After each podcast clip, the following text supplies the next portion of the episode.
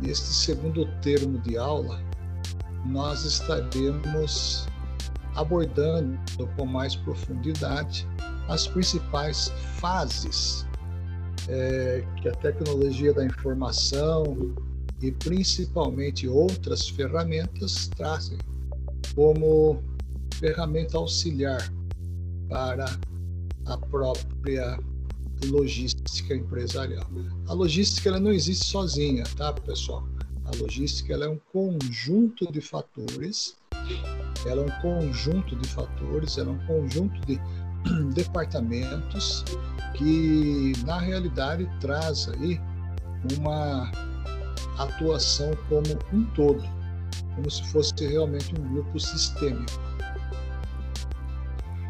É, quando ouvimos falar em, em TI, tecnologia da informação, normalmente nós nós temos aí uma vem, nos vem em mente uma série de, de detalhes que uma empresa pode conter, né? que uma empresa pode trabalhar, que uma empresa pode administrar.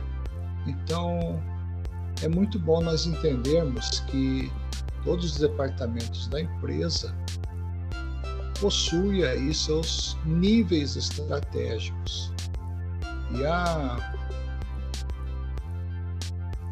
e a logística ela não é diferente, tendo em vista a, a questão da sua atuação estratégica. Vejam vocês, no nível estratégico, quando uma ação é suscetível de aumentar a coerência entre a organização e o meio envolvente, que por sua vez se traduz num aumento de eficácia em termos de cumprimento da missão organizacional. Então, hoje, vou citar aqui um breve e, e bem bem conhecido exemplo, na, na realidade, quando a, a TI ela passa a ser parte cultural da empresa, todos os demais níveis acabam se envolvendo com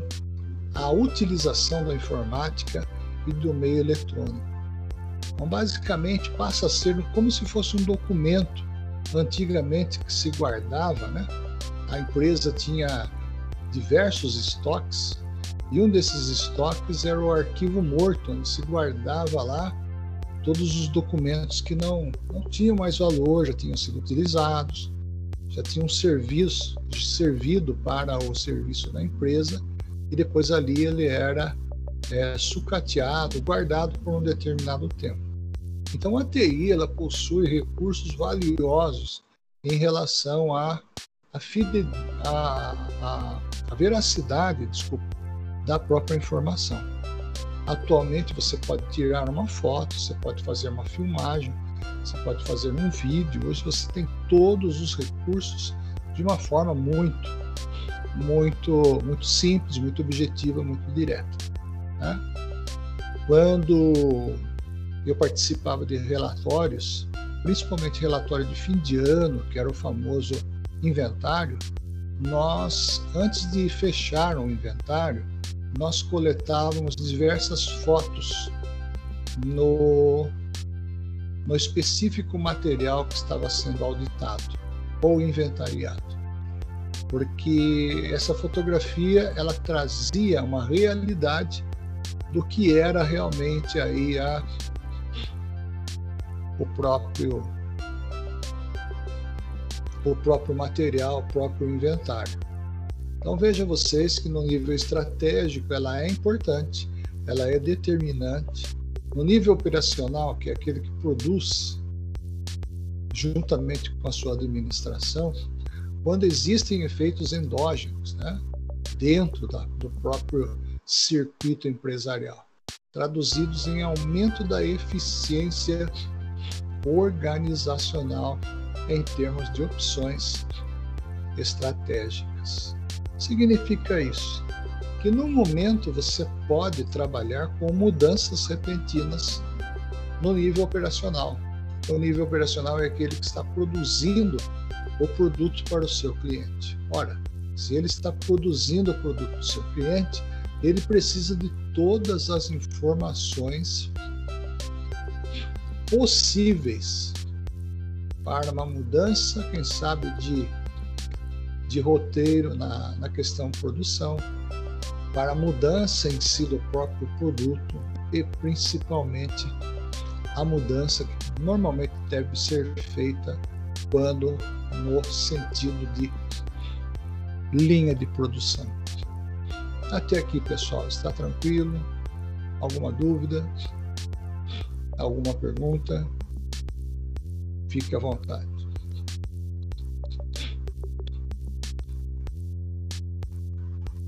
Muito bem. Os custos logísticos, que são exatamente aquele custeio, né? Tudo tem um custo, pessoal. Tudo tem um custo. Tem custo para nascer, tem custo para viver, tem custo para morrer, tem custo para tudo, né? E a logística, ela, em todos os seus departamentos, está existindo um custo. E esse custeio, é claro que vai ser rateado para as pessoas envolvidas. Aí você vê claramente a movimentação de materiais nesse slide, né? Rodoviário, aeroviário e a movimentação dentro da empresa. Podemos entender então que os custos são aqueles que são relacionados com a logística de uma empresa, entre os quais podem destacar custos de armazenagem, estoque, ruptura de estoque, processamento é, de encomendas e o próprio transporte. Custo de ruptura de estoque, eu acredito que seja uma palavrinha diferente, está surgindo aí. Pessoal, na administração logística, é, independente de qual local do Brasil você vai entregar, você vai transportar matéria-prima, produto acabado, independente do que você vá transportar, você precisa, né? Você que está administrando precisa tomar cuidado com a ruptura de estoque. A ruptura de estoque nada mais é que uma falta de cálculo, né? uma falta de cálculo que aconteceu e, por sua vez, as pessoas envolvidas no estoque não tiveram aí o cuidado de trazer em tempo hábil a reposição e esse estoque acabou sofrendo aí uma, uma ruptura. Então, essa ruptura nada mais é que uma descontinuidade da alimentação da estoque. Eu vou sentar um exemplo para vocês e com certeza vocês vão se lembrar e muito bem quando isso aconteceu. 2019 nós tivemos no Brasil, no nosso país, a greve, a greve dos caminhoneiros. Né? Greve dos caminhoneiros, com certeza você se lembra, passou muitas matérias na televisão. Enfim, algumas cidades tiveram mais é, ausência seu, dos seus estoques na prateleira, outros menos, ou outras cidades menos. Enfim, cada cidade teve a sua realidade. Eu conversava com um aluno da cidade de Pereiras e ele me comentou que nesta greve do caminho de caminhoneiros, na cidade deles, na cidade de Pereiras, começou a faltar combustível, né? álcool, o etanol, a gasolina e o diesel. Ou seja, esses caminhões, essas cargas, elas estavam presas é, nas estradas aonde esses caminhoneiros faziam aí as suas manifestações. Pensa vocês com olhos logísticos, como que nós brasileiros estamos aí é, presos à malha rodoviária do nosso país. Talvez não existiria tanta tanta crise no transporte se nós estivéssemos investindo mais em ferrovias, transportaríamos uma carga maior, né, em lugares mais longínquos e aí sucessivamente. É, conclua você aí a questão desse pensamento. Mas ficamos presos nessa ocasião aos caminhoneiros. Aqui em Piracicaba, alguns supermercados ficaram quase zerados, os mais diversos tipos de, de, de produtos, né? E principalmente os comestíveis, os perecíveis. Então, essa greve causou, na realidade, uma ruptura, né? uma ruptura no que concerne aí ao nosso transporte, a nossa a nossa logística. Então, quando está dizendo nesse slide que existe um custo de estoque, um custo de ruptura, significa que essa ruptura muitas vezes ela tem que ser é, coberta com um custo propriamente dito. É, se houve um atraso de uma encomenda, é, alguém tem que pagar por esse atraso e normalmente fica por conta do cliente, na maioria das vezes. Né? A gente sabe que você, eu, nós não temos culpa da política de frete estar é, nessa situação que está. Porém, em cada estado que você vai transportar, existe uma política de frete. E é exatamente o frete que determina o preço do transporte, o preço da, da transição de materiais. A movimentação de materiais tem um custo e, por sua vez, o custo mais elevado é o aéreo. E o mais em conta, o mais comumente usado é o modal rodoviário. Os custos de transporte são as taxas de transportes que refletem o risco da associação à movimentação de bens, ao que estávamos comentando. A maior probabilidade de danificação, no caso de produtos com maior valor em relação à moeda. O que significa isso? Esses custos normalmente são variados pela política do próprio Estado, da própria região. Não existe, por exemplo, uma tabela fixa, vamos assim dizer, para todas os, todos os estados, as regiões do país. Até porque, se você sabe muito bem, nós pertencemos, o nosso país ele tem uma, uma proporção diária continental. Né? É muito grande é muito grande a extensão do país. Você sair aqui do estado de São Paulo e, e querer alcançar cidades no norte de Minas é uma quilometragem muito, muito elevada, onde o custo do seu transporte vem a se elevar. Rio Grande do Sul, nordeste do nosso país, é uma distância é, muito grande que precisa ser coberta com o custo com reembolso. O segundo tópico diz que os custos de reembolso por parte da empresa de transporte nessas situações são também muito mais muito mais elevados. Isso porque essas taxas que existem no transporte faz com que o produto ele tenha aí a sua o seu custeio mais elevado. Agora nós passamos a estudar o custo de armazenagem. Aumentam igualmente com o aumento do valor do produto. Produtos de, de maior valor geralmente significam maior capital investido nas existências e custos de capital total mais elevado. Eu aproveito nesse parágrafo, diria que é, quando se aumenta o valor do produto né, ou do capital que está ali investido, aumenta-se também a taxa de seguro é, de transporte ou de armazenagem que esse produto tem que ter. Porque muitas vezes ele pode ser danificado em transporte, como pode também ser danificado no manuseio de armazenagem. É o caso de produtos é, da área hospitalar, onde requer um cuidado totalmente especial.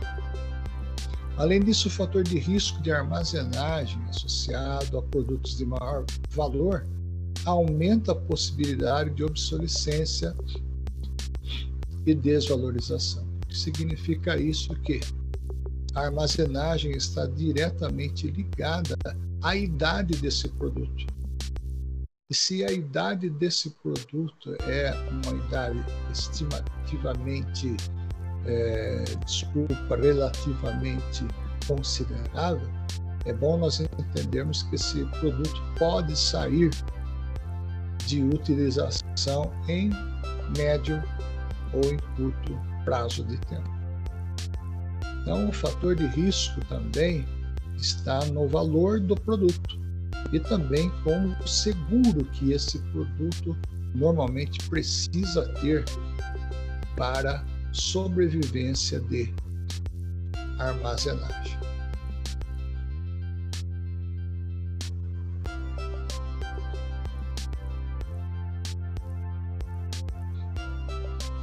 Densidade do produto. Vamos ver o que é isso. Densidade do produto é um fator que afeta os custos logísticos. Né? É a densidade do produto, ou seja, seu peso, seu espaço. Um produto que tenha um baixo peso em relação ao espaço o CUP tem um baixo valor de densidade. E aí entra um detalhe muito importante dentro do transporte aéreo, é que normalmente no transporte aéreo é calculado em metros cúbicos a densidade desse produto, né? que ele vai ocupar na sua dimensão. Então, numa aeronave, num cargo, uma caixa aí de 2 metros quadrados, ou seja, 2 de comprimento, 2 de altura, 2 de largura, ela tem, pela tabela da companhia aérea, ela tem um valor específico a ser cobrado por essa densidade. É isso e nós damos o nome de densidade. Na logística isso se chama densidade. Em outras palavras, o que ela ocupa, o que esse material, o que essa carga ocupa de espaço, ocupa de, de, de peso em si. A densidade influencia também os custos de transporte e armazenagem. À medida que a densidade do produto aumenta, os custos associados tende a diminuir. Por que isso? Porque normalmente quanto mais você carrega, mais você tende a baratear o custo das taxas. Mas mesmo assim, com todas essas, com todo esse diferencial, o modal aeroviário continua sendo mais caro quando se trata de movimentação de transporte. O ferroviário quase que não é utilizado. O aquaviário, que são os navios, são as chatas, eles são, em relação aos demais meios de transporte, são os mais em conta, são os mais baratos. E depois, por último, nós basicamente estamos aí envolvidos com o rodoviário, que é o que nós mais utilizamos em nosso país. Suprimento, essa palavrinha ouve-se muito, ouve-se muito questionar, né? É, sobre o que é o suprimento. Não, o suprimento é um item, é item administrado. Olha a definição: movimentado, armazenado, processado e transportado pela logística. O termo nasceu junto com a logística, derivado de uma cadeia de suprimentos utilizado para definir diversos materiais. Então, suprimento, supply, original em inglês, demanda você suprir, né? você abastecer, abastecer o suprimento daquela determinada necessidade. Então, o termo é tão antigo quanto a própria logística, e a própria logística é tão antiga quanto nós conhecemos, nós fazemos uso desta disciplina, dessa prática, dessa realidade. Suprimento, então, é o produto basicamente dito e aplicado. Suas definições são: olha que interessante, pessoal. Na logística, os suprimentos são os atores principais de toda a cadeia. São com base nas cadeias dos suprimentos que a logística define seus parâmetros de lead time, tipos de embalagens, as características dos equipamentos, movimentação, modais de transporte, área de armazenamento e outros recursos humanos financeiros necessários. E uma palavrinha aí merece um cuidado especial, que é a palavrinha lead time. Ela, na sua tradução livre do original inglês, significa tempo de reposição. Quanto tempo o meu fornecedor ele gasta, ele gasta para repor o material ou o item que eu estou trabalhando. Né? Então, o lead time, na realidade, pertence a um conjunto de que a logística ela tem trabalhado como sendo aí um como sendo uma uma ferramenta que a empresa possui para sustentar os seus negócios, seus clientes e também conservar o seu próprio capital. Classificações dos suprimentos em si. E agora vem, agora nós vamos tomar conhecimento dos detalhes muito especiais, né? bem, bem pertinentes ao abastecimento diário que são as classificações dos suprimentos. Olha que interessante: matéria-prima necessária para a fabricação de um produto, equipamento ou peças, composição de um produto, peças de reposição de equipamentos, os produtos de um comércio né, ou serviço, mix de produtos de um varejista, materiais de apoio da produção, informação, que também é pertinente à informática, mão de obra, alimentos, material para reciclagem e materiais não produtivos. Observe vocês que toda essa lista de material ela está listada como sendo suprimentos.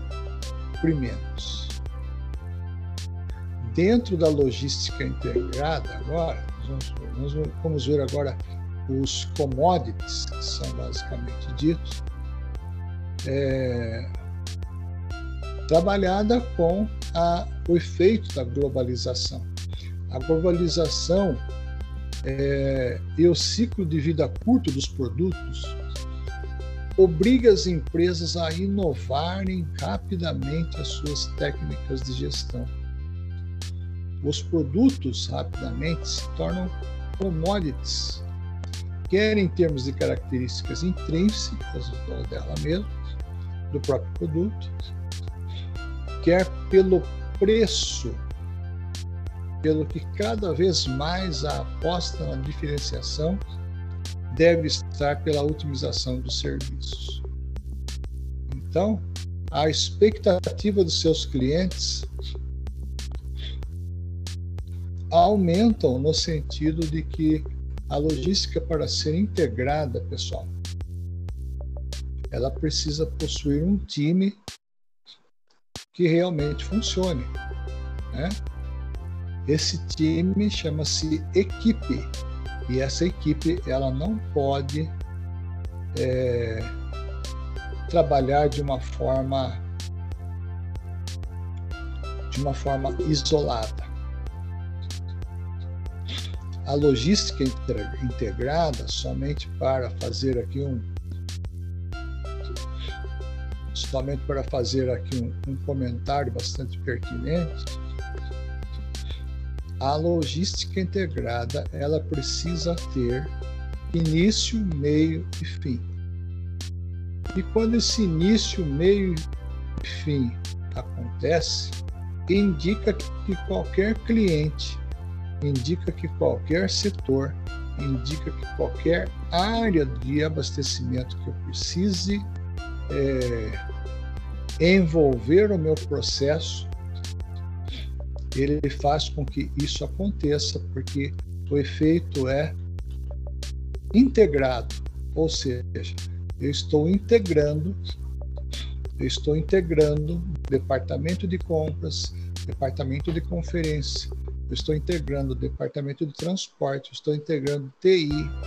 Observe vocês que eu estou apresentando aí uma uma rede de, de pessoas e departamentos que estão participando desta logística. E então, por fim, né, então exatamente por, por conclusão, eu tenho a logística integrada, desde que essa minha logística tenha a participação de todos esses departamentos. Não se faz logística sozinho, pessoal. Tá? Não se faz logística sozinho, não se faz é, em nenhum país, em nenhuma cultura, em nenhuma empresa. Normalmente a logística é trabalha isolada. Não, não acontece isso. Ela sempre vai trabalhar de forma integrada, de forma coesa. Cadeia de valor, né? Cadeia de valor é exatamente a a cadeia de valorização que nós damos a um determinado serviço, a um determinado produto. E o que diz? Representa o conjunto de atividades desempenhadas por uma organização desde as relações com os fornecedores e ciclos de produção de venda até a fase da distribuição final. Né? Mais um parágrafo que eu gostaria de ler ao decompor uma organização nas suas atividades de relevância, estratégia ou estratégica, torna-se possível analisar o comportamento dos custos e as fontes existentes, assim como potenciais de diferenciação em cada processo de negócio, otimizando o valor final que o seu produto representa para o cliente. O que significa isso? significa que o conjunto de atividades desempenhadas pela empresa ela possui um valor final.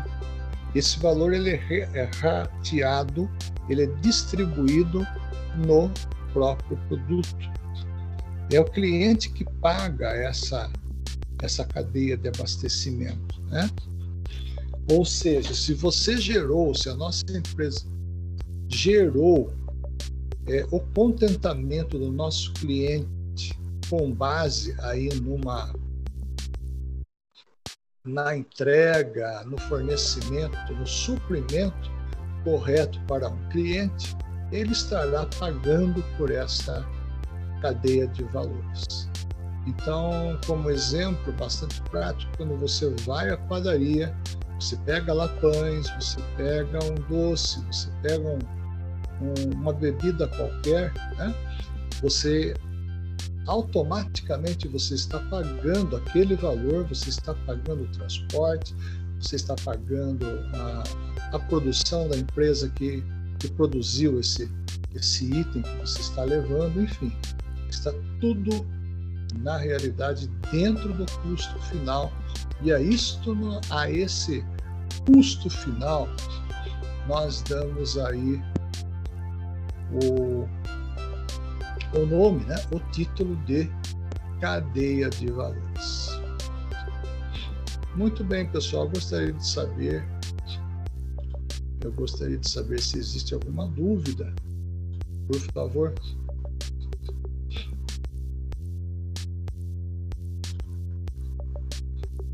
Algum